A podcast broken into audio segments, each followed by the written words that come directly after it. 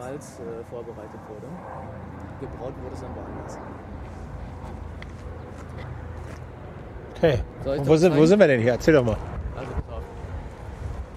Sag doch erstmal hier draußen, dass man so ein bisschen Gefühl kriegt, wo wir so sind, irgendwie, bevor wir reingehen. Also wir sind hier mitten in Berlin auf dem Gelände der Malzfabrik. Ähm, in welche Richtung soll ich das erzählen? Weil Was über die denn die Malzfabrik selber Malzfabrik? weiß ich nicht so viel. Ähm? Aber das war doch eine Malzfabrik, oder? Was heißt das? Hier wurde das Malz vorbereitet, um dann später von der Schultheißbrauerei an einem anderen Ort ähm, gebraut zu werden. Irgendwie haben diese, ist, ist ja Berlin übersät von Brauereien, von ehemaligen Brauereien, ne? Habe ich so das Gefühl. Ja, ist auch so, ja. Wurde früher ganz schön viel Bier getrunken, oder? Mehr als heute. Ja, ich weiß gar nicht genau, woran das liegt, ehrlich gesagt. Ob es am Wasser lag oder Nee, was? kann ich dir sagen, weil da eine dicke Mauer drumherum war. Und die mussten dann in der Stadt ihr eigenes Bier brauen. Ach so. ja, Und jetzt, wo die Mauer nicht mehr da ist, äh, machen sie es halt außerhalb, weil da die äh, Flächen auch günstiger sind. Ach so, Verstehe. das macht Sinn. Herzlich willkommen zum Küchenradio. Äh, herzlich willkommen, Onkel Andi. Hallo Philipp. Unser Gast ist heute Christian. Grüß dich. Hallo. Ich weiß gar nicht, ob das wieder ein Hörertipp war, ehrlich gesagt. Ich habe so ein paar Hörertipps abgearbeitet, die so ganz interessant waren. Äh, also an denen, die Hörer, Hörerin, die das irgendwie getippt hat, äh, ganz herzlichen Dank. Du ja, bist, so- bist erkältet, was ist los? ich habe tierischen Heuschnupfen. Das geht schon wieder. Ich habe mich fast krank schreiben lassen. Ne? Problem. Ja. Sag mal, Christian, und ihr macht jetzt hier, also wir sind jetzt hier aus so wirklich so einem riesen, so einem großen alten äh, Fabrikgelände, Fabrikhof. Hier sitzen so jetzt auch so, ja, nicht mehr Bierbrauereien, sondern irgendwie andere Sachen, ne? So ein, was ist das hier, so ein Motorboot, was ist das, so eine, Nee, das sind größtenteils, größtenteils kreative Firmen, die jetzt hier ansässig sind, äh, die aber alle auch so einen äh, nachhaltigen Touch haben. Also in ihrem ganzen Dasein auf ähm, Umweltschutz achten. Ah, okay, das ist so ein bisschen das, was die hier vereint. Und ihr habt jetzt hier so einen, so einen Container hingestellt, Ja, genau. weiß gestrichen. Efficient City Farming steht da drauf. Was, was macht ihr hier? Also wir haben hier einen Container stehen und oben auf dem Container steht ein Gewächshaus. In dem Container ist eine Fischzucht untergebracht. Lass uns mal reingehen. Ja,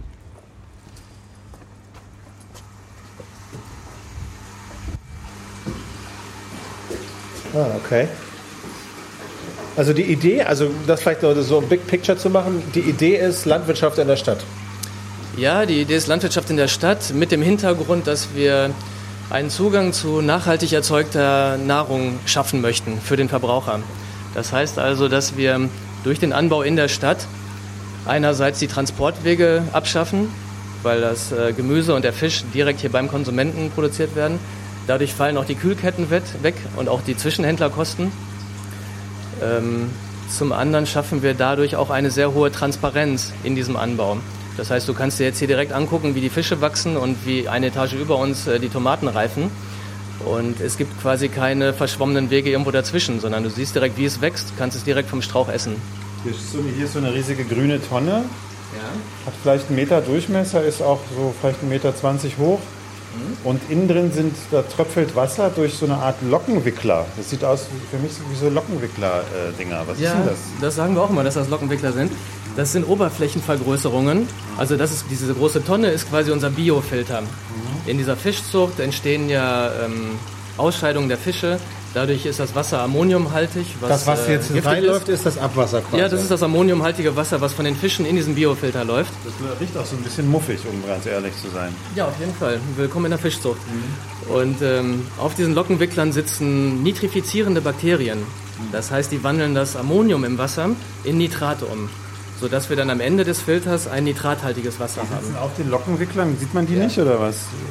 Nee, die Bakterien haben es so an sich, dass sie so klein sind, dass man die nicht sehen kann. Du siehst hier, da ist so ein bisschen so ein äh, brauner Belach drauf. Das sind quasi diese Bakterienkulturen. Und ist das irgendwie besser, nitrathaltiges Wasser zu haben? Ja, auf jeden Fall. Zum einen muss man das Ammonium abbauen, weil das Ammonium giftig ist, auch für die Fische und für die Pflanzen. Zum anderen wollen wir ja dieses nitrathaltige Wasser haben, weil genau das unser Wasser ist, mit dem wir die Pflanzen oben äh, wachsen lassen.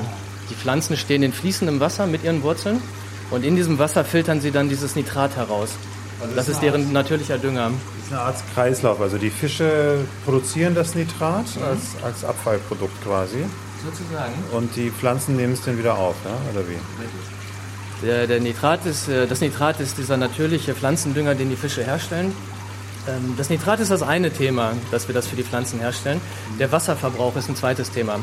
Das heißt, äh, normalerweise hast du ja Frischwasser, was in so eine Fischzucht hineinfließt und am Ende des Prozesses auch wieder rausfließt, ins Grundwasser zum Beispiel. Und diesen Ausfluss am Schluss, den haben wir nicht, diesen Austrag, sondern das Wasser, was in der Fischzucht aufbereitet wurde, verwenden wir ein zweites Mal für die Pflanzenzucht. Und zwar so lange, bis es dort entweder in der Tomate gelandet ist oder verdunstet ist. Und dadurch bleibt, bleibt nichts übrig von der, von der Fischzucht an, an dreckigem Wasser sozusagen, ja? Äh, in dem eigentlichen Prozess bleibt nichts übrig. Wir müssen manchmal zum Reinigen ein bisschen Wasser ablassen.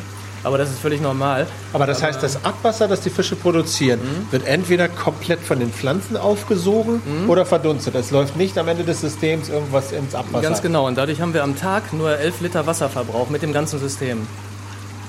Tag 11 Liter. Ja. Also über sozusagen. Oder Nee, wir brauchen 11 Liter Frischwasser am Tag. Äh, Du musst dir vorstellen, die Pflanzen verdunsten das Wasser und dadurch ist der, äh, der, der Wasservorrat von den Pflanzen äh, verbraucht sich dann so ein bisschen. Und um den wieder aufzufüllen, wird das Wasser von der Fischzucht automatisch dort hinübergetragen. Durch so ein automatisches Einwegventil. Und das Wasser muss natürlich dann in der Fischzucht nachgefüllt werden. Wo ist denn die Fischzucht? ungefähr Ist das hier, 11 Liter. oder? Ja, Ist wir stehen mittendrin. Ach so. Hier hinten ist das ähm, Aquarium, in dem sich die Fische befinden. Die Wieso Anführungszeichen? Also da sind gar keine drin, oder? Genau. Die kommen nächste Tage. Ah. Ist, noch, ist noch sehr früh in der Saison. Mhm. Äh, Die Temperaturen sind nachts noch zu kalt, um jetzt so eine Containerfarm zu betreiben. Was sind das für Fische? Das sind Barsche. Achso, wo kommen die her? Da kann man entweder Tilapien nehmen, das sind so ähm, Buntbarsche aus dem ähm, Nil, Ja. oder Barramundi, das ist ein schöner Fisch aus Australien. Den kann man hier auch produzieren.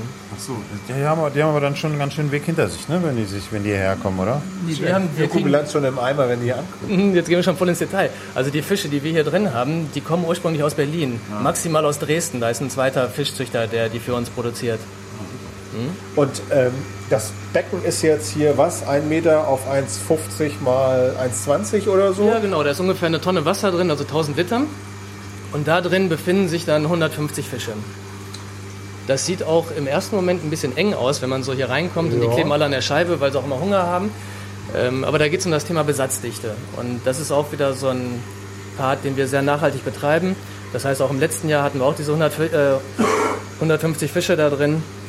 Und äh, dieses Thema Besatzdichte, das wurde von unserem Partner, das ist das Leibniz-Institut für Gewässerökologie und Binnenfischerei, ähm, untersucht. Und die konnten den Cortisolspiegel im Wasser messen. Das ist speziell der Professor Klors, der ist neben Fischzucht auch ähm, ein Hormonforscher. Und der kann den Cortisolspiegel im Wasser messen. Das heißt, wenn man zu wenig Fische oder zu viel Fische ins Wasser gibt, steigt dieses Stresshormon im Wasser an. Das kann man also messen. Und bei einer ganz speziellen Besatzdichte, und das ist ungefähr dieses Verhältnis 1 zu 10, also ein Kilo Fisch auf 10 Liter Wasser, da ist der Cortisolspiegel am allerniedrigsten. Das heißt, die, die, die, die fühlen sich am wohlsten, wenn es ein bisschen enger ist, ja? Oder? Ja, die leben ja normalerweise auch in so einem Schwarm Ah, okay. Und haben es da auch ganz gerne. Und der Stress steigt, also wenn zu wenig Fische drin sind, dann fühlen sie sich wahrscheinlich unsicher, oder was? Und Nee, dann fangen sie an, Revierkämpfe zu betreiben. Das heißt, die Stärkeren dominieren dann so ein bisschen die Schwächeren und werden immer größer und die Schwächeren sterben dann irgendwann. bei den, bei, wenn sie enger sind, dann fangen sie die Revierkämpfe gar nicht an, oder wie? Nee, ist das? dann, dann knabbern sie sich gegenseitig direkt an, Ach so, an den Flossen. wenn es zu eng wird. Ja, wenn es zu eng wird. Und dazwischen gibt es offensichtlich so einen Bereich, wo sie weder sich anknabbern noch miteinander streiten, oder wie? Ganz genau. Und über das Thema haben wir dann auch hier mit dem Veterinäramt gesprochen, die sind vorbeigekommen, mit äh, Greenpeace, äh, mit so einem Biomagazin und ähm, wir halten uns ja auch an so einen Paragraphen 11 vom Tierschutzgesetz und unterschreiten den so ein bisschen, aber eben nicht zu weit, sondern, äh, weil dann würden ja wieder diese Revierkämpfe anfangen, sondern wir sind einfach im unteren Bereich dieses Wohlfühllevels. Und in dieses Becken laufen also diese 11 Liter am Tag rein. Nee, die 11 Liter, die laufen ins Gesamtsystem rein. Das heißt, wir haben hier vorne einen Gartenschlauch angeschlossen und der füllt, das muss man sich vorstellen, wie so eine Toilettenspülung. Da gibt es so einen Schwimmschalter drin. Wenn die Toilette leer ist, äh, wird so lange nachgefüllt, bis dieser Schwimmschalter wieder oben ist. Und so kann dieser Schwimmschalter, der hier unten in dem äh, Biofilter sich befindet, äh, den Wasserspiegel messen und wenn er zu niedrig ist, wird das Wasser automatisch reingelassen. Was ist denn jetzt hier, also zwischen dem Aquarium und dem Filter ist Mhm. nochmal eine Tonne, die so groß ist wie der Filter selbst, steht ein bisschen höher Mhm. vom Niveau her. Ähm, Deckel ist drauf, was ist da drin? Welche Funktion hat das? Also das ist ein sogenannter Dortmundbrunnen oder ein Ruhrbrunnen.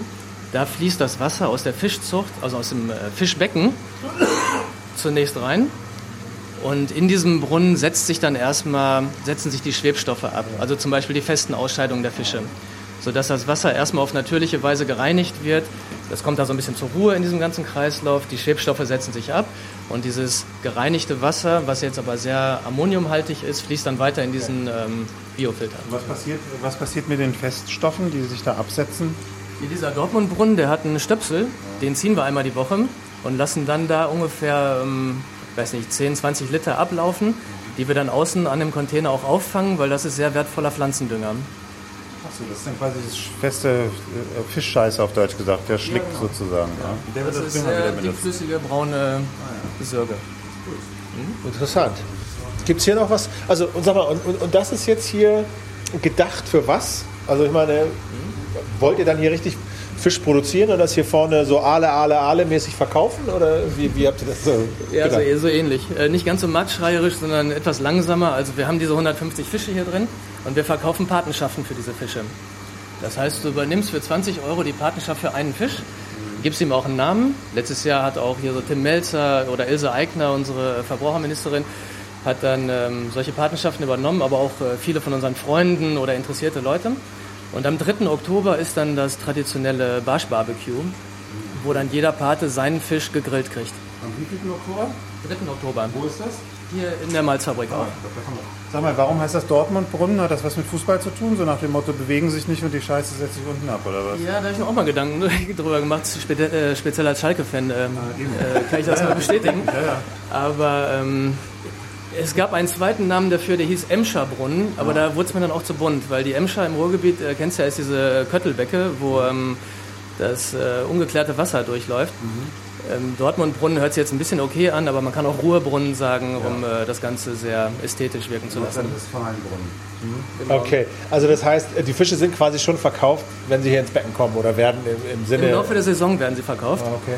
Ähm, ja, und am Ende der Saison gibt es dann das Grillfest. Und äh, die Idee hinter dem Ding, also das habt ihr jetzt hier stehen, das macht ihr jetzt. Mhm. Ähm, aber was ist sozusagen das größere Konzept dahinter? Kann ich mir so einen Container auch mal besorgen und den in meine Privatstraße stellen oder so? Das kannst du auf jeden Fall gerne machen. Einfach an uns wenden, wir verkaufen dir einen. Ähm, wir, haben, ja, wir haben zwei Größen, zwei Produktgrößen in unserer Firma. Die kleinere Größe ist diese Containerfarm. Die kriegst du quasi von uns geliefert. Wir haben gerade zwei Stück verkauft.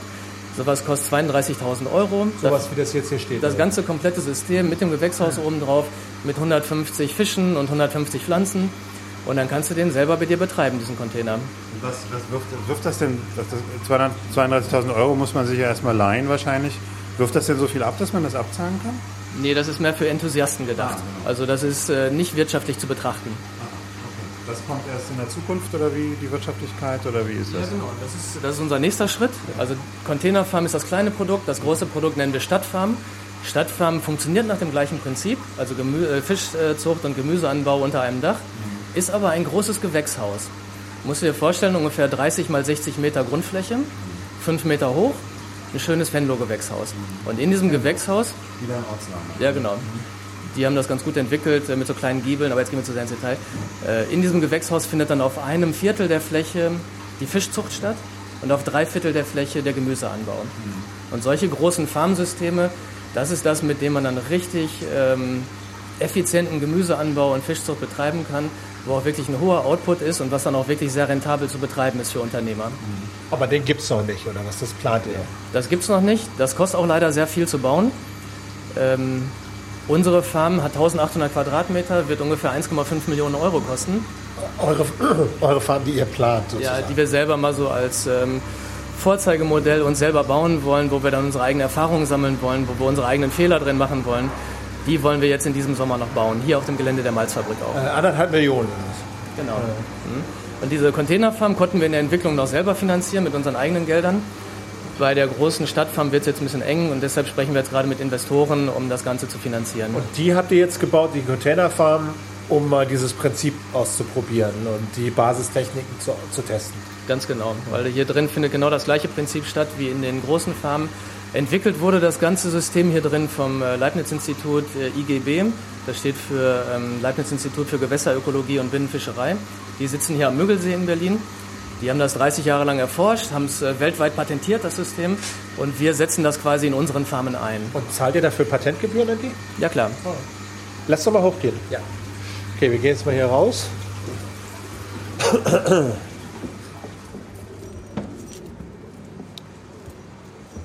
Ja, das ist dieses, dieses Prinzip, äh, ist, ist nicht ist was für Enthusiasten und auf keinen Fall wirtschaftlich interessiert. Äh, Das sind, äh, erinnert mich ein bisschen an Küchenradio-Org auch.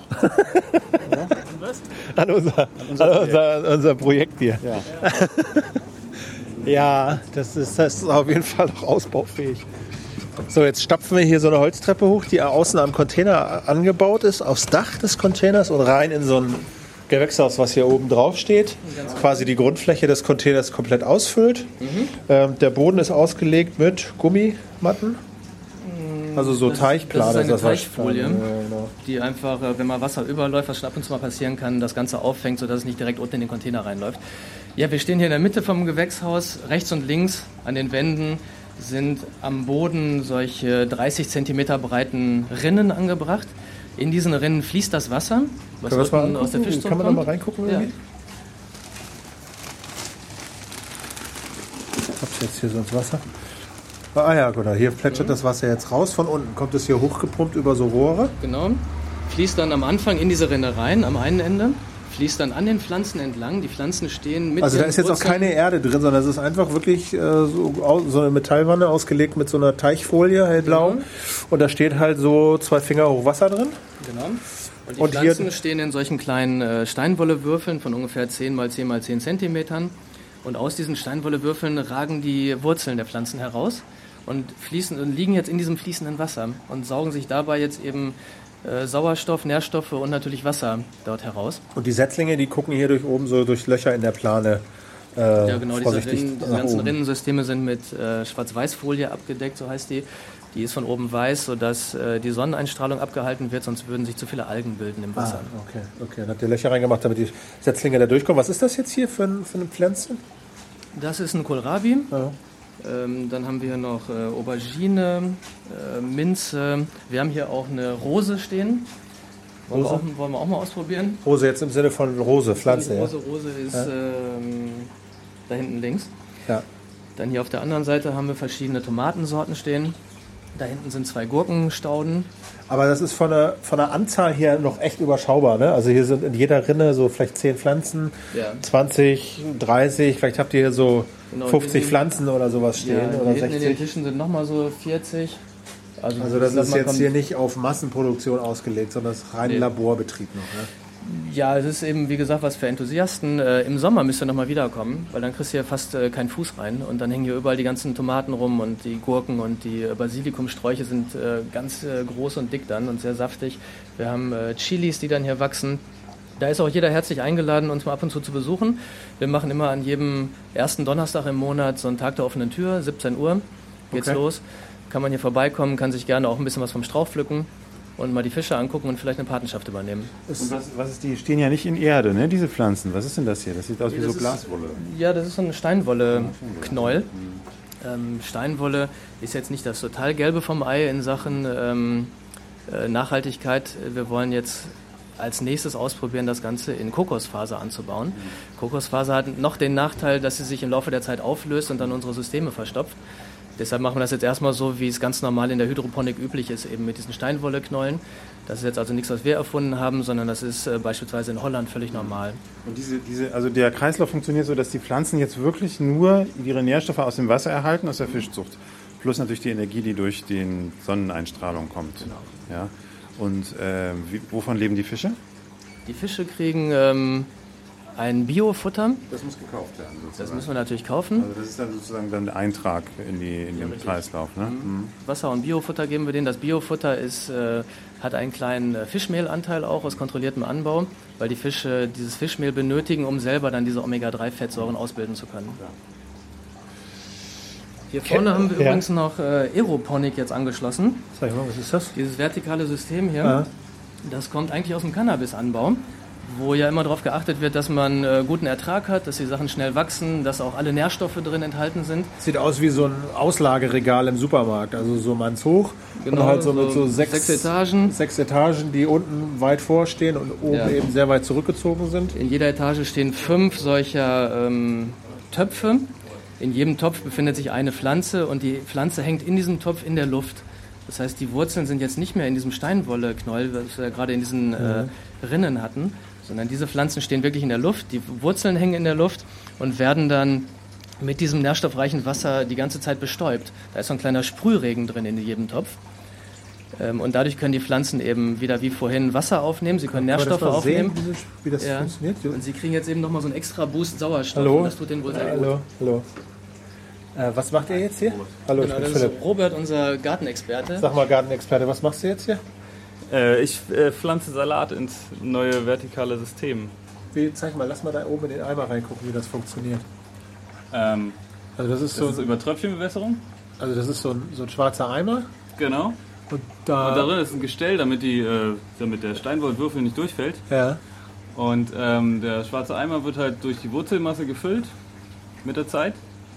Und ähm, in der Mitte von dem Eimer ist halt ein so ein Stick zur Tröpfchenbewässerung.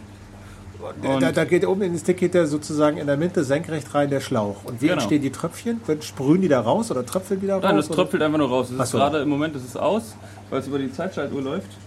Es läuft halt immer so eine Viertelstunde ist es an, Viertelstunde ist es Ah, okay. aus. Okay. Weil ansonsten wäre es. Also es reicht einfach. Und Okay. ähm, ja, Du kannst ja hier nochmal zeigen. Ähm, hier sieht man, äh, warte mal, da sieht man es nicht so schön, sondern hier vielleicht. Hier siehst du, wie das Wasser so richtig äh, gegen meinen Finger äh, Ah, Wie gesprüht so eine wird. kleine Dusche eigentlich. Ja, genau. mit Düsen, genau. Und, Und hier, da oben tropft es einfach nur ein bisschen. genau, hier kann man aber genauso auch mit Düsen arbeiten. Okay, und der Vorteil ist Wassereffizienz oder Nee, der Vorteil ist, dass noch mehr Sauerstoff an die Pflanze kommt, weil die wirklich sehr frei im Raum schwebt. Und wenn alle drei Elemente, also Wasser, Nährstoffe und Sauerstoff, an die Pflanze optimal herangebracht werden, dann wächst sie am schnellsten und kann dann eben alles am besten aufnehmen. Kennt ihr eigentlich dieses Window Farming? Habt ihr, habt ihr davon mal was gehört? Das ist so eine New Yorkerin, die hat auch so eine Firma gegründet. Die macht so ein ähnliches Prinzip halt für Fenster, Achso, ja, äh, für Fensterbänke. Da kannst du auch so Nährlösungen und Ja. so ein Tropfsystem, äh, wo, du- wo du dir quasi sowas in deine Fensterbank reinhängen kannst und da dir eben deinen privaten Salat oder deine private Tomate Ja, züchten kannst. Das ist ein ähnliches Prinzip. Ihr wollt das halt so ein bisschen mehr skalieren und, und äh, industriell quasi nutzbar machen fast. Ja, genau, ne? einfach im ganz großen Stil. Ähm, weil beispielsweise auch hier in Berlin gibt es ja die Prinzessinnengärten und auch das Almende-Kontor, wo ähm, die, quasi die Leute aus der Bevölkerung selber damit anfangen, weil sie gerne ihr eigenes Gemüse anbauen wollen, weil sie diese Transparenz haben wollen, weil sie keine Transportwege haben wollen, keine Kühlketten und so weiter. Das ist eine super Idee, genau das gleiche machen wir hier auch, nur dass wir das eben Unternehmern anbieten, im großen Stil ähm, das wirklich als großes Gewächshaus zu betreiben. Ähm, das ist ja so ein, also man beobachtet ja diesen Trend in ganz vielen Bereichen. Also wir waren neulich in The Barn, diesem Kaffee-Ding, so einem Kaffee, so einem Nobel-Kaffee, die angeblich auch selber irgendwo ihren Kaffee handsortiert äh, ansehen lassen. Der Andreas Burg macht dieses Burg-Bier, kennst du das? Das ist so diese, ähm, halt auch so ein ähnlicher Ansatz. Bier wird industriell produziert, schmeckt irgendwie alles gleich. Hier gibt es eine reiche Biertradition. Hat er halt so Crowdfunding 20.000 Euro gesammelt und braut jetzt im Prenzlauer Berg da in so einem Ladenlokal, hat sich so eine kleine Brauerei aufgebaut und braut halt nach alten Rezepten mit lokal und so. Ne?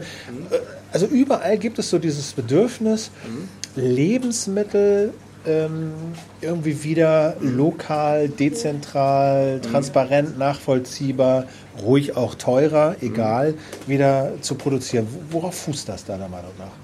Ja, genau das, was du gerade gesagt hast. Eben ähm, transparent das Ganze zu gestalten, selber zu machen, nicht an irgendwelchen äh, Handelsketten äh, zu hängen, also an diesen Zwischenhändlerketten äh, eben kein, ähm, äh, wie heißt das hier, ähm, Pferdefleisch in Lasagne zu haben oder so. Das sind halt alles Sachen, die, äh, die einen unheimlich abtören. Da hat ja keiner Lust zu. Ne? Aber da- das hat er doch schon immer abgeturnt. Also warum ist das jetzt auch ein technologisches Ding, dass man jetzt sagt, naja, das hier gab es vielleicht schon früher, hat aber irgendwie zehnmal so viel gekostet oder jetzt durchs Internet, bla bla bla. Oder hat das einen technologischen Impetus, dass das jetzt irgendwie auf einmal alles entsteht? Also das, was, was viele machen, ist ja nicht unbedingt äh, technologisch abhängig. Also wenn zum Beispiel die Prinzessinnengärten, wenn die Leute dort auf dem Kreisverkehr ihre Gemüse in, in Säcken anbauen, das hat man auch, glaube ich, vor vielen tausend Jahren schon hingekriegt. Aber es scheint gerade einfach irgendwie so eine Bewegung zu sein, so ein Trend zu sein. Wo der herrührt, das ist wahrscheinlich eine schwierige Frage. Da müssen wir uns nochmal beim Bierchen zusammensetzen und nochmal tiefer nachdenken. Fällt dir da was ein? Nee, mir fällt dazu auch nichts ein, ehrlich gesagt. Das ist tatsächlich, mich wundert das auch so, dass dieses selber machen ist äh, eine Sache, die sich erst in den letzten 10, 20 Jahren so stark entwickelt Kann hat. natürlich, Ne? auch sein, kann natürlich auch sein, dass durch solche Filme wie hier von Al Gore beispielsweise, diese Dokumentation, dass sowas einfach wachrüttelt. Und dass man dadurch wirklich, einfach ja? mehr Leute hat, die sagen, das ist doch alles Mist. Wir müssen jetzt mal ein bisschen hier ähm, die Arschbacken zusammenkneifen und einfach selber gute Ideen haben und, und irgendwas hinkriegen. Und ich denke mal, dass daher dann so eine Gemeinschaft ähm, entsteht, so ein Trend entsteht, wo man dann eben nicht auf taube Ohren stößt, wenn man sagt, ich stelle mir jetzt hier einen Sack Erde hin und hau da Tomaten rein, sondern dass sie sagen, ja sicher, astreine Idee, mach mal. Und dazu, in unserem System, bei uns kommt jetzt eben noch dieser ganze Aspekt der, dieser Wassereinsparung dazu. Ähm, auch so ein globales Thema eben. Wenn du dir überlegst, dass wir heute sieben Milliarden Menschen auf der Welt sind und wir verbrauchen jetzt schon 70 Prozent des von Menschen genutzten Süßwassers für die Landwirtschaft. Das ganze Wasser, was die Menschen so nutzen, 70 Prozent davon wandert in die Landwirtschaft und verpufft da auch. Wir sind demnächst 9,2 Milliarden Menschen, 2050 ungefähr. So viel Süßwasser haben wir gar nicht, um die Landwirtschaft, wie sie heute betrieben wird, für diese 9 Milliarden Menschen zu ermöglichen. Und da wird es eng. Da war ich noch nicht, also der, der, der Töpfer, ne, der Klaus Töpfer, der mhm. war mal Chef vom UNO-Umweltprogramm da. Mhm. Äh, der macht jetzt hier in Berlin so ein Institut für Wasserwirtschaft oder in Potsdam, genau, glaube ich. Und der hat auch so eine Konferenz, so eine Wasserkonferenz mal gemacht.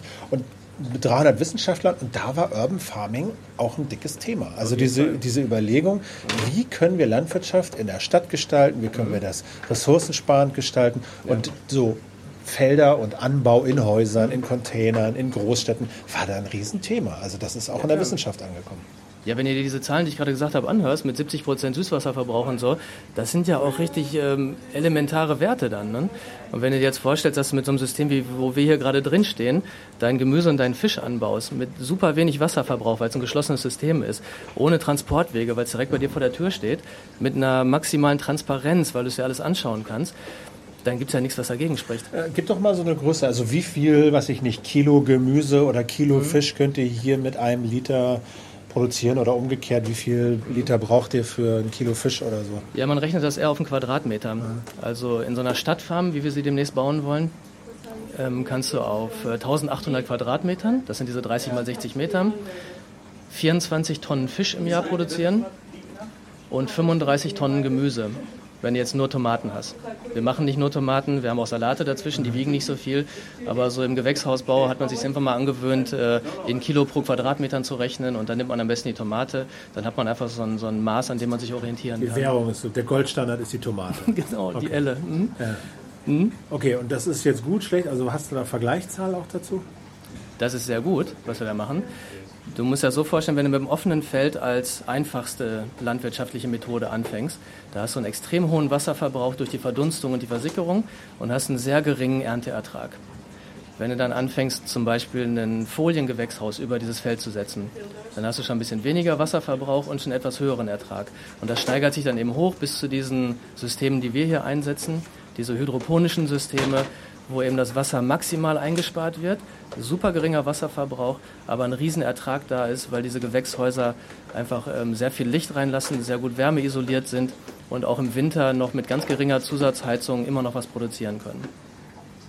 Ich sehe das ja eigentlich nicht so sehr für unsere Breiten gerade, weil wir ja eigentlich kein Wasserproblem haben bei uns, also jedenfalls nicht in Berlin.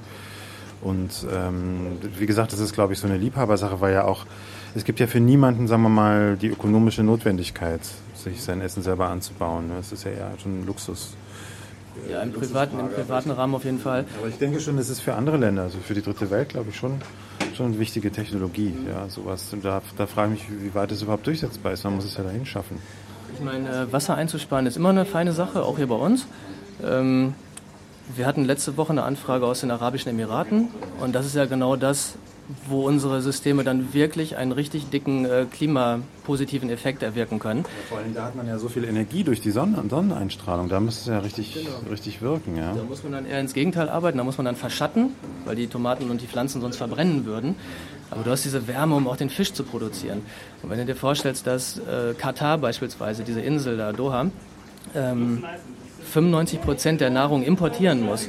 Das ist eine Riesenstadt, das sieht aus wie Manhattan da auf der Insel. Und die müssen 95 Prozent der Nahrung importieren. Und jede Nahrung, die auf der Insel produziert wird, ist bei Gefängnisstrafe verboten äh, zu exportieren.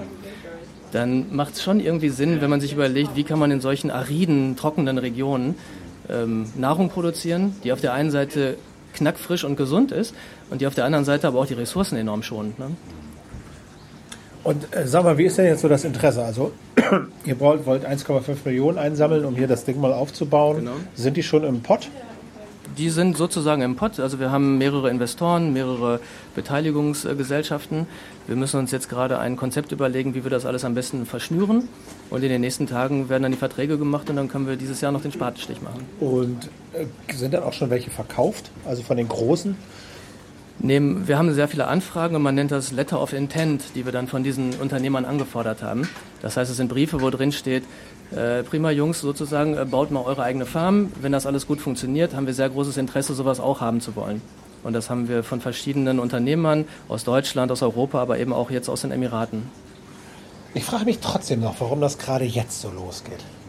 Was, hast du, was glaubst du denn? Nee, ich weiß es auch nicht. Also sicherlich so das, also das ist halt wie immer ja mehrere Gründe wahrscheinlich. Es ist einmal diese, wie du das beschreibst, sei es jetzt der El Gore-Film oder nicht, aber schon so diese Diskussion, Klimaproblematik, äh, Treibhauseffekt, Stern Report, so UNO-Konferenzen und so. Also dass so das Bewusstsein sich ausbreitet. Ich kann dir das für unser System beantworten. Ähm, diese Art von Aquaponik, die wir hier drin betreiben, die gibt es noch nicht so lange.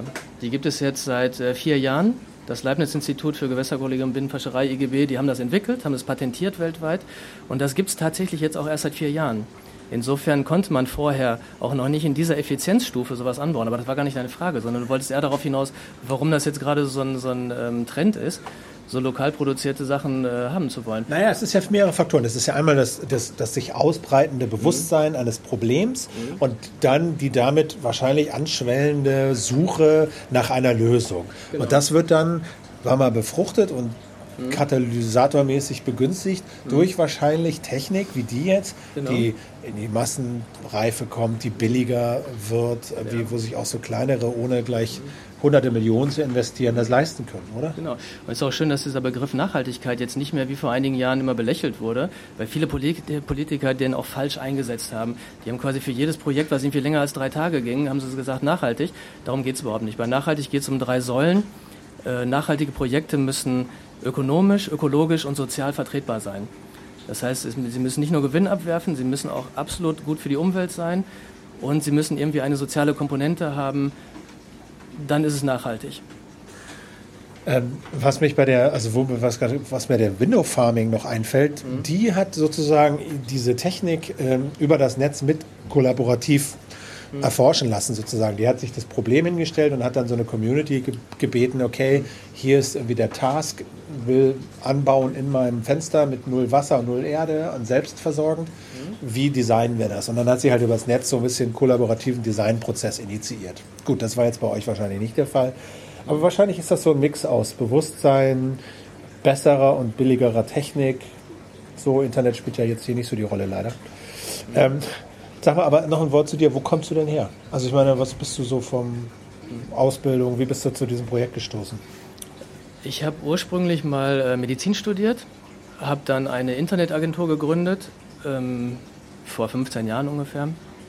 Ähm, und war jetzt, äh, bin jetzt in Berlin gelandet und habe dann auf diesem Gelände der Malzfabrik eben die anderen Unternehmer kennengelernt, mit denen ich zusammen dann diese Firma gegründet habe, weil uns dieses äh, ganze Thema irgendwie in die Hände gefallen ist und wir dann das in eine professionelle Stufe gehoben haben und diese Farm jetzt gebaut haben. Und was euch, ist euch da in die Hände gefallen? Habt ihr da mal so einen Eimer in der Hand gehabt und gedacht, was ist das denn für ein geiles Ding? Da machen wir eine Firma draus? Nee, nee, der Frank Sippel, der Betreiber dieser Malzfabrik hier, der Inhaber, hat so ein ähnliches System aus der Schweiz mitgebracht.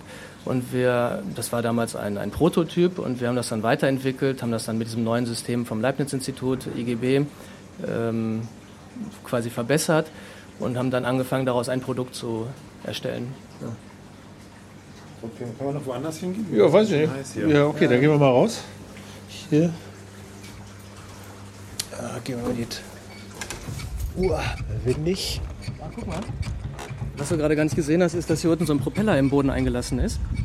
Der ähm, pumpt das CO2, was in der unteren Etage von den Fischen ausgeatmet wird, hier oben ins Gewächshaus, Okay. sodass äh, die Pflanzen für ihre Photosynthese dieses CO2 haben und dadurch die ganze Produktion äh, CO2-neutral gestaltet wird. Ist das so? Das ist nochmal ein Thema für sich, ne? Ist das wirklich CO2-neutral oder? Ja, auf jeden Fall. Also das, was die Fische normalerweise ausatmen, äh, würde in einer normalen Aquakultur, in einer großen Aquakultur, wo es jetzt wirklich um Tonnen von Fisch geht, die Atmosphäre. wird das tatsächlich was ausmachen. Ne? Und insofern macht das Sinn, dass man das ins Gewächshaus rüberbläst, weil in, in äh, Fendo-Gewächshäusern, in denen Hydroponik betrieben wird, da wird normalerweise CO2 künstlich noch eingegast. Ach so. Damit die Pflanzen auch was zum Verbrennen haben. Genau, für den Calvin-Zyklus. Und die verbrennen das nicht, das ist der falsche Ausdruck, ne? CO2, die, was die, die verwursten das wahrscheinlich, ist der Fachausdruck. Ne? verbrennen, Bei genau. Gemüse ist Verwursten das richtige Wort. Hm? Und, äh, Okay, so viel zur Bio. Du wolltest aber durch? Okay. Durch, ja. Ich sehe mal das Problem, dass das, äh, ich glaube nicht, dass sich das durchsetzt, wenn das nicht auch ökonomisch sich trägt. Das Ja, zeigt richtig. sich. Äh, Ja, auf jeden Fall. Würde mich da interessieren, ob ihr das mal projektiert habt, wie, unter welchen Umständen, ab welcher Größe, mit welchen Fördermitteln oder so, sich sowas Ganz dann genau. lohnen kann. Das haben wir natürlich projektiert mit dieser Stadtfarm, die wir jetzt hier für uns planen. 1800 Quadratmeter, kostet ungefähr 1,5 Millionen Euro, habe ich ja schon mal erzählt. So, das wäre quasi so eine Größe, wo sich wohl sowas sich dann auch tragen würde, ja? Ja, ganz genau. Also diese Größe hier, wenn ich mir das für mich kaufe, für meinen Schrebergarten, ist das nur Liebhaberei. Quasi. da liegt die Rentabilität in der Freude, die du damit hast. Ja, das ist ja bei Schrebergärten sowieso so, das ist ja fraglich. Ja. Da steckt ja sehr viel mehr rein. Ja, und diese, so eine große Farm, wie wir sie da bauen, da bräuchten wir dann hier aus diesen 3,5 Millionen gemeldeten Menschen, die um uns herum wohnen, 350 Gemüsekisten-Abonnements, Abonnenten, die dann äh, für 15 Euro die Woche so eine Gemüsekiste von uns geliefert bekommen. Damit äh, sind wir dann das Ganze... Ich mach mal das Quietschen aus. Damit, damit sind wir dann das ganze Gemüse los. Und äh, der ganze Fisch, den wir produzieren, der wird direkt an die Gastronomie und an Catering-Unternehmen geliefert. Hast du den Fisch schon mal prob äh, probiert? Der? Ja. Ja? Wir haben letztes Jahr hatten wir auch schon mal diese 150 Fische und haben dann eben diese 150 Patenschaften verkauft und dann gab es hinterher das große Grillfest hier oben auf dem Dach, wo dann jeder seinen Fisch gegessen hat und da waren nicht nur wir, sondern alle äh, total überzeugt davon, dass das wirklich ein Spitzenfisch war. Und das war Barsch, ja? Oder was war das? Das war, das war so ein Tilapia-Barsch, dem eigentlich so ein schlechtes Image anlastet momentan, dadurch, dass sie aus diesen asiatischen Antibiotika-Zuchten kommen.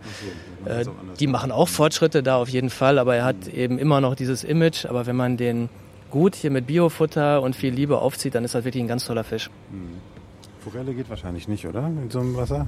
Forelle geht auch, hat einfach höhere Ansprüche. Also du hast einen viel engeren pH-Level, wo sich das Wasser aufhalten muss. Du musst sehr viel Sauerstoff ins Wasser geben und auch viel mehr Futter als bei Barschen. Der Barsche ist halt so ein guter Futterverwerter, dem gibst du 1,2 Kilo Futter und daraus macht er ein Kilo Fleisch. Das ist natürlich super im Sinne der ganzen Produktion und Ökologie. Äh, Wo ist denn so noch so, wo sind denn noch so Wackelstellen in diesem Konzept? Also was sind so Sachen, wo ihr denkt, äh, okay, also Die Treppe hier. hm? ja gut, äh, von der Treppe jetzt mal abgesehen, aber was sind so Sachen, wo man, wo, wo, man sich noch so ein bisschen, wo man noch genauer hinguckt, ob das auch wirklich funktioniert? Also wir machen das ja jetzt seit zwei Jahren, dass wir daran äh, experimentieren, dass wir das alles durchrechnen, dass wir unsere eigenen Erfahrungen hier sammeln. Wir hatten viele Knackpunkte, aber momentan sind wir einfach unheimlich euphorisch, weil wir auf der einen Seite jetzt so weit sind, dass wir tatsächlich die Investoren zusammen haben, die mit uns diese Farmen bauen, weil wir auf der anderen Seite eine unheimlich hohe Nachfrage sowohl nach diesen Farmsystemen als auch nach den Produkten, die dort drin entstehen, äh, gesammelt haben. Und insofern ähm, sind wir immer für kritische Anmerkungen ähm, dankbar, aber wir haben eigentlich das meiste jetzt ausgeräumt. Wie, wie hoch ist eigentlich die Wahrscheinlichkeit, dass man so ein System auch so bauen kann, dass auch das Fischfutter hier oben produziert wird? Weil da hätte man ja einen, einen Kreislauf. Ne? Ja.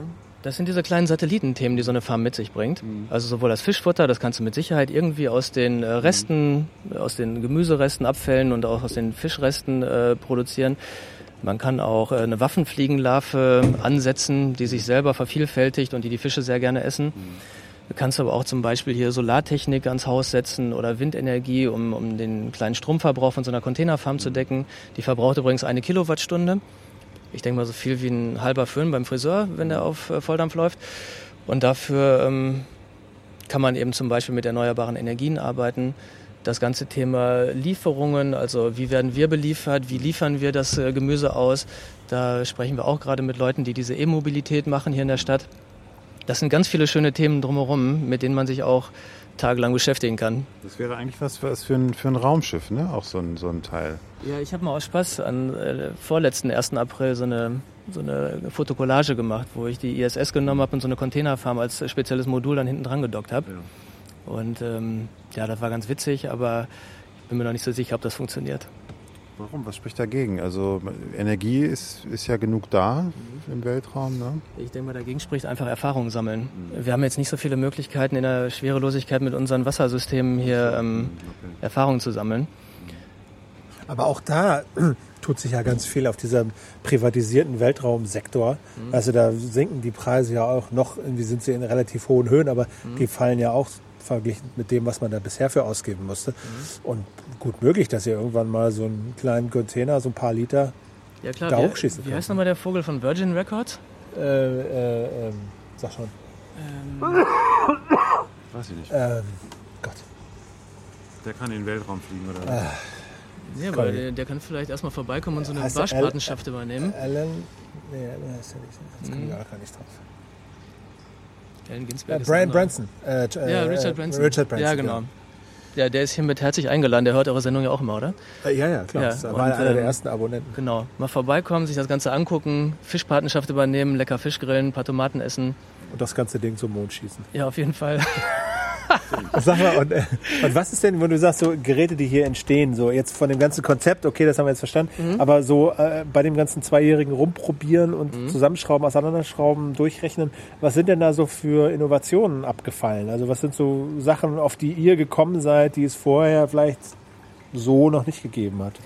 Ich denke mal, diese beiden Worte, Containerfarm und Stadtfarm, das ist so die Hauptinnovation, weil ähm, das Wort Stadtfarm bringt es einfach irgendwie auf den Punkt. Du hast mitten in der Stadt eine Farm stehen, unter einem Dach, da kommen leckere Sachen raus.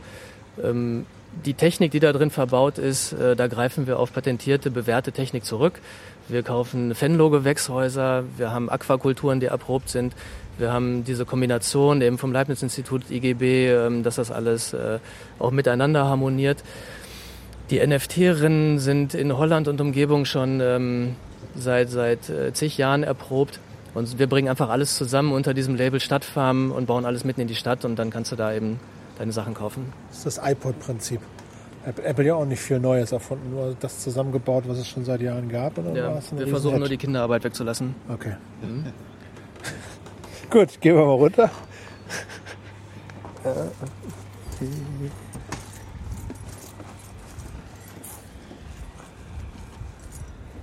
Und sag mal, wo soll das jetzt hier entstehen? Also hier, wo wir stehen oder auf welchem Gebiet? Nee, hier 50 Meter weiter. Auf der anderen Seite von dieser Mauer dort vorne ist eine Freifläche. Ist da Äh, schon was zu sehen? Nee, da ist Ja. nur eine, eine Wiese sozusagen. Ist aber keine natürliche Wiese, ist äh, Baugrund. Und äh, da können wir das hinbauen. Okay. Wie habt ihr denn diese zwei Jahre jetzt eigentlich finanziert? Selber. Aus eigenem Geld, Ersparnissen und so. Ja, aus anderen Einkünften, die wir uns ähm, Ah. so erschaffen. Also habt ihr jetzt nicht Fulltime zwei Jahre daran gearbeitet, sondern Doch, ich schon. Ich habe das Glück, äh, dass ich das konnte zeitlich. Jetzt die letzten zwei Jahre da komplett meine, meine Arbeitskraft reinzustecken. Der Nikolas hat das halbtags gemacht. Und ähm, jetzt kriegen wir schon gerade eine kleine finanzielle Förderung vom äh, EUREF, also der Climate Kick. Das ist hier vorne beim äh, Gasometer. Okay. Ah, ja, okay. Äh, Da haben wir ein kleines Büro zur Verfügung gestellt gekriegt und kriegen eine finanzielle Förderung. Und wenn wir jetzt die ganze Finanzierung durch haben, dann werden wir auch anfangen, uns mal kleine Gehälter zu geben, um dann wirklich davon auch zu leben. Okay, cool. Alle Fragen beantwortet? Danke, ja. Ja, okay. Also ich, ich wollte mich auch nochmal bei Hörern bedanken, die so in letzter Zeit doch ein paar Tipps rübergereicht haben. Wie gesagt, ich meine, das hier war auch einer. Ja. So nach dem Motto, geht doch da mal hin. genau. Er ist schon ein bisschen länger her. Wir haben uns ja schon vor Ewigkeiten, also erstmal lag das bei mir ewig im Post, Postfach rum und so. Schöner VW-Bus. Ist das von euch? Der von euch, der VW-Bus? Der ist vom Niki, ja. Ah, schön, echt. Weil das ist doch sicher so fast von 1964 oder so? Ich glaube sogar noch älter. Na, Alter. Mhm. Geiles, geiles Teil. Können wir gleich mal ein Foto machen, oder? Ja, mach, ach stimmt, Fotos. Ach, ja, stimmt, das müssen wir unbedingt noch machen. Können wir gleich. Kann man auch gerne bei uns auf die Internetseite gucken. Ja, genau. Das verlinken wir dann. Müssen wir ein bisschen aus dem Wind drehen hier. Genau, also wenn ihr Tipps habt oder so, wo wir mal vorbeischauen könnten, mit wem wir mal reden könnten, machen wir natürlich immer gerne. Ihr Äh, könnt übrigens auch mal gerne aufs EUREF-Gelände kommen. Da gibt es auch viel Schönes zu sehen. Also beispielsweise was die, ist denn EUREF? ich weiß nicht, wofür die Abkürzung steht, aber das ist dieses Geländer, wo der Gasometer draufsteht hier in Schöneberg. Äh, Da kann man einfach mal drauf fahren. Da gibt es zum Beispiel eine Firma, die stellen äh, Elektroroller her und auch äh, Elektrofahrräder. Kann man da auch Test fahren. Direkt gegenüber ist die Green Garage, wo wir unser Büro haben. Ähm, was gibt's noch da? einen guten Italiener zum Mittagessen. Okay. Und äh, da stehen, da ist eine riesengroße äh, Photovoltaikanlage, an der unten dran äh, Elektroautos geladen werden. Okay. Das ist von der Bahn, dieses Flinkster-System. Ja. Da kann man sich zum Beispiel diesen neuen Opel Ampera mal für 3,50 Euro die Stunde ausleihen. Mal Testfahren. Ja, das macht total Bock. Das können wir mal machen. Machen wir mal Testfahren. Mit, mit dem Elektroauto. Opel Ampera. Gibt es denn hier Ja, auch du, ja nee. Aber äh, Also es wenn, ist du jetzt in, wenn du in den. Laden gehst zu Opel, dann kostet eine Probefahrt äh, 100 Euro. Die sind ja geil, Ja echt? klar, ja, aber da haben wir alle Bock drauf, das Ding mal zu fahren. Aber der ist super teuer, der Karren. Den kannst du ja nicht einfach ständig jedem geben. Ne? Und äh, da bei diesem Flinkster-System 3,50 Euro und dann kannst du ein bisschen rumfahren. Wo ist das? Das ist hier in der Nähe beim Gasometer. Ist ja cool, dann machen wir das auch mal. Machen wir eine Sendung draus, oder? Nein, jetzt nicht mehr. Jetzt nicht mehr. Ich fahre jetzt sowieso direkt rüber, könnt ihr gleich mitkommen. Ja, ich, weiß- wir haben, glaube ich, ich muss den Lütten auch abholen. Ich muss los. Okay, also, ganz herzlichen Dank. Ich mache noch ein paar Fotos. Ganz Ja. herzlichen Dank, Christian, für deine Zeit. Äh, viel Erfolg. Erfolg. Und äh, sag mal Bescheid. Wir kommen dann zum Fischessen. Genau, sag mal Bescheid, wenn das hier losgeht. Dann machen wir nochmal oder so. Ja, ja, ihr müsst euch im Laufe der Saison jetzt einfach mal melden, nächste Tage. So eine Patenschaft übernehmen. Und dann können wir zum Fischessen kommen. Ja, Gut. da seid ihr herzlich eingeladen. Cool. Wo kann man die Oktober. Patenschaften übernehmen? Auch übers Netz Auf, dann unserer, auch? auf unserer Internetseite einfach Kontakt zu uns aufnehmen. Wir werden das dann in Kürze auch wieder ein bisschen promoten. Oder bei Facebook einfach überall mal sowas wie ECF eingeben, dann kommen wir eigentlich direkt. Alles klar. Super, das war Kücheradio. Vielen Dank fürs Zuhören. Flattert uns. Bis dann. Tschüss. Gut, dann mache ich noch mal ein paar Fotos.